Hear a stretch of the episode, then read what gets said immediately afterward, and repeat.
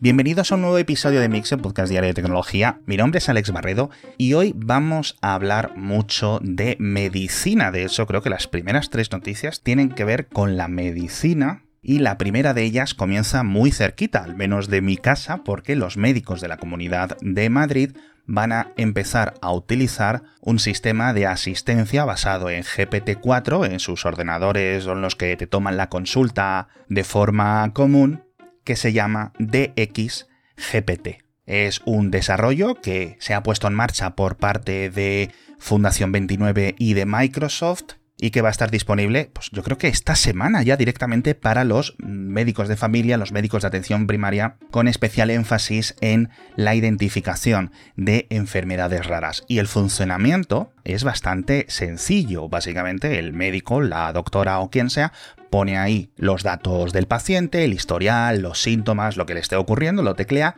y está diseñado para responder con información sobre posibles diagnósticos ordenados por una probabilidad, ¿no? Entonces, el doctor o la doctora, lo quien sea, lo puede utilizar para informarse mucho más de una forma rápida sobre patologías pues que no estén en su radar constantemente, pero que al final no es mucho más diferente que consultar la bibliografía médica pero de una forma mucho más rápida. Así que vamos a ver cómo queda la cosa. La próxima vez que vaya a una consulta yo aquí a mis médicos de la atención pública les voy a preguntar y les voy a pedir a ver si lo puedo ver, pero una de las cosas más curiosas de DXGPT es que lo podéis probar. Simplemente tenéis que entrar en dxgpt.app,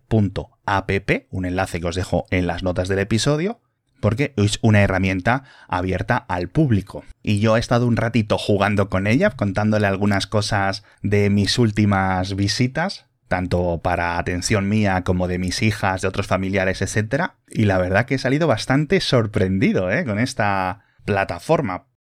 Pero quizás no debería estar tan sorprendido porque justo tenemos esta semana el primer informe, creo que el de mayor tamaño, mayor envergadura, que compara la capacidad de diagnóstico de doctores humanos en un entorno hospitalario con las de diferentes versiones de GPT, GPT 3.5, GPT 4, tanto en inglés como en holandés, porque es un estudio que viene desde los Países Bajos. Y han comparado las tasas de acierto del personal de urgencias a la hora de diagnosticar qué es lo que ocurría con un paciente que llegaba y que los médicos acertaban, según este estudio, de media un 83% de las veces. Con los mismos datos de referencia de ese paciente introducidos en uno de estos sistemas, GPT 3.5 conseguía un 77% de acierto en sus prognosis, por decirlo así, un poquito más bajo, pero GPT-4 incluso quedaba ligeramente por encima de los médicos, con un 87%. Unas cifras que, por cierto, subían incluso más para los sistemas sintéticos cuando además de tener los síntomas, el historial de los pacientes, se introducían los resultados del laboratorio. También mejoraban las tasas de acierto de los médicos, pero aún más las de estos sistemas. Y es que al final Volvemos a insistir, esto puede ser algo muy valioso para simplificar el trabajo de muchísimos profesionales, es decir, hace falta seguir estudiando muchísimo para saber si lo que te está diciendo tiene sentido o no, pero podemos ver, francamente, muchísimos casos de ayuda. De hecho, grabamos un episodio de Kernel al respecto y se titulaba eh, La consulta del doctor GPT que lo grabé precisamente con un doctor de atención primaria que me comentaba la veracidad de diferentes síntomas que nos íbamos inventando y se los íbamos poniendo a GPT-4 y salimos los dos con un buen sabor de boca y os invito a que escuchéis ese episodio. Pero bueno, sobre este estudio de Países Bajos, etcétera, ya sabéis que os dejamos un montón de enlaces en las notas del episodio para que vayáis mucho más allá de las estadísticas que os cuento. Y la última noticia a nivel médico que me ha parecido muy interesante, en este caso dentro del el entorno quirúrgico, es un nuevo dispositivo con forma de lanza de succión para reducir las hemorragias postparto. Es muy prometedor y ya es el segundo gran estudio a nivel mundial o es la segunda vez que lo leemos porque hubo un estudio en febrero y ahora otro en septiembre y este pequeño aparatito, bueno, pequeño no, porque es bastante grande, pero es bastante simple también, reduce las hemorragias postparto entre un 84% en los úteros después de un parto vaginal donde se esté desarrollando, donde se haya visto por parte de los médicos este problema y en cesáreas un 93%. Esto es unas cifras increíbles porque es muchísimo más sencillo y efectivo que los métodos tradicionales, que suele ser o suturas directamente, o algún tipo de taponación física con unas gasas, o no sé muy bien cómo, la verdad que lo siento mucho, pero no tengo yo mucha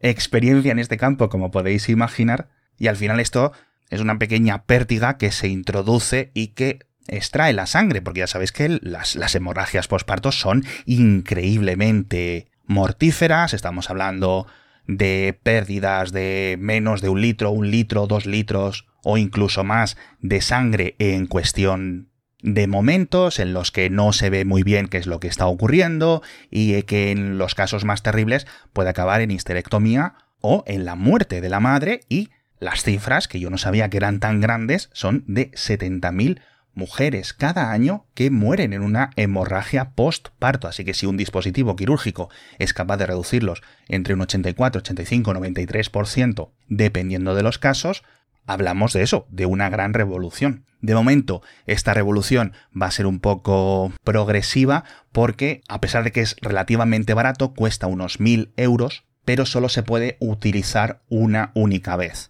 con lo cual para países en vías de desarrollo, que es donde se están produciendo la inmensa mayoría de estas 70.000 muertes, pues aún hace falta que se reduzca muchísimo ese precio, pero una vez que ya está diseñado y probado con tanta eficacia, pues la verdad que es una de estas noticias de cambios médico-tecnológicos o biotecnológicos que de vez en cuando contamos en este podcast y que son tan fascinantes.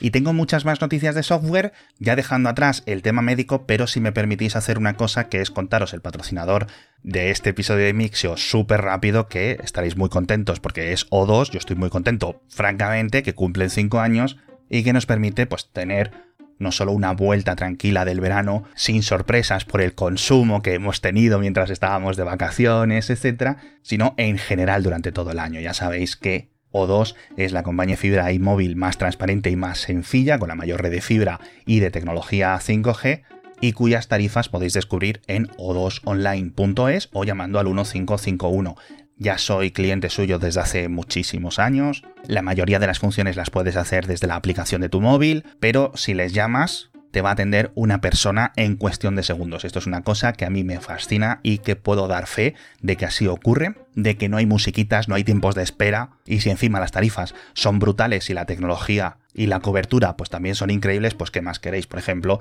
35 euros al mes por 300 megas de fibra simétrica y una línea móvil 5G con 35 GB de datos. Esta tarifa y tantísimas otras para vuestro hogar o para todas las líneas móviles que necesitéis las tenéis en o2online.es, como os he dicho, tenéis enlace en las notas del episodio. Y ahora vamos a hablar de software, después de todas estas noticias médicas, como os he comentado, porque estoy muy contento y muy enfadado con las diferentes noticias que tengo que contaros. La primera es la buena porque ActivityPub ya está integrado a fondo dentro de WordPress, porque ha llegado la versión 1.0 del plugin oficial que lo que convierte tu blog de WordPress en una instancia, en un servidor de ActivityPub, con lo cual, una vez que lo actives, pasarás a tener una cuenta dentro del Fediverso que puede ser pepito arroba la dirección de tu blog.com y todo lo que publiques aparecerá también con su respectiva publicación para tus seguidores en Mastodon o en donde sea. Puedes tener cuentas para diferentes tipos de post, por categorías, por autores o una cuenta genérica, donde se publique todo el contenido de tu blog sin tener que crearte cuentas alternativas ni nada. Es fantástico y además otra de las funciones chulas es que si te responden a esos mensajes, a esas publicaciones, puedes permitir que eso automáticamente se transforme en comentarios dentro de tu propio blog. Así que es una idea fantástica que ya está disponible para las instalaciones externas de WordPress y que van a implementarlo en wordpress.com en unos pocos días. Y la noticia que me tiene muy enfadado viene desde Microsoft, que me tiene calentito las últimas semanas porque van a eliminar lo que yo creo que es la mejor función de su navegador de Microsoft Edge. Y lo digo sin hipérboles porque no sé el motivo que les ha llevado a decidir quitar Web Select o la selección web, que es una función que te permite copiar contenido de una página web, por ejemplo, las tablas con sus diferentes tabulaciones y copias todos esos datos automáticamente y los pegas en una hoja de cálculo o en un documento o donde sea. O incluso copiar información de una página web manteniendo el formato, manteniendo lo que necesites. Es decir, es como una especie de copy-pega avanzado. No entiendo, vuelvo a insistir, por qué lo quitan, porque era completamente sencillo. Presionabas tecla Windows, Shift y X y automáticamente te permitía hacer esa copia mágica. Y era una de las grandes ventajas de Edge con respecto a otros navegadores que son casi clónicos, como el propio Chrome, el Vivaldi, el Opera, etc. De hecho, he ido a buscar un vídeo en el que lo explicaran de forma visual y me he encontrado con un propio vídeo de Microsoft de hace dos meses en los que presumían de lo útil que era esta selección web. Así que a ver si aparece un plugin o una extensión de navegador que replique esta funcionalidad, porque esto me ha dejado bastante fastidiado. Seguimos con software, tenemos que hablar de WhatsApp que niega a su director actual que vayan a añadir publicidad. Esto viene como respuesta a un informe, a un artículo del Financial Times de hace unos días en el que comentaban que en WhatsApp, al igual que lo que está haciendo Instagram, van a añadir una suscripción mensual para ocultar la publicidad y para los que no lo pagáramos pues íbamos a tener diferentes tipos de anuncios dentro de este cliente. Yo no sé si es que esto WhatsApp lo planteó y lo descartaron, pero de momento ahí tenemos el desmentido de la empresa, porque, hombre, la verdad es que sería un gran cambio en el modelo de negocio de esta plataforma. Hablamos también de Telegram, que han integrado el monedero cripto que podemos encontrar en arroba wallet dentro del menú y de los ajustes. Esto también directamente de la boca del director y fundador de Telegram, con lo cual siguen insistiendo que no tienen ningún tipo de relación con los desarrolladores de esta cartera o de esta criptobilletera, ni de la cadena de bloques de TON, que acaba de también ser añadida a esta función, pero yo no sé cuántas empresas u organizaciones externas son capaces de cambiar el menú y los ajustes de Telegram, francamente me parece una decisión muy, muy, muy extraña, con muy poca transparencia. Ya sabéis de todos los problemas legales que han tenido durante el lanzamiento de esta criptomoneda. De hecho, no va a estar disponible en Estados Unidos. Pero bueno, también hablamos de lo rápido que es el nuevo procesador A17 Pro de Apple Silicon que anunció Apple la semana pasada con los nuevos iPhone 15 Pro, porque tenemos ya las primeras pruebas sintéticas, y en el caso de Geekbench 6.2, con rendimiento mononúcleo, la subida es bastante alta, un 10% con respecto al modelo del año pasado, 2.910 puntos, lo que está sorprendentemente cerca, y esto es lo que más ha llamado la atención, del rendimiento mononúcleo, también en estas pruebas sintéticas de Geekbench, de un Core i9 13900K que es el de mayor rendimiento de Intel para escritorio, que está en unos 3200 puntos. En los próximos días habrá reseñas de este rendimiento mucho más a fondo, así que las comentaremos en ese momento, pero la verdad es que es algo que yo no me esperaba, a pesar de que sí es cierto que los 3 nanómetros se tienen que notar a nivel de eficiencia y sobre todo que estos núcleos principales de la 17 Pro están ya cerca de los 4 GHz, en 3,70 aproximadamente. Pero bueno, no os entretengo más con este tema. Muchísimas gracias a todos por estar conmigo un día más en Mixio y nos vemos mañana con más noticias de tecnología.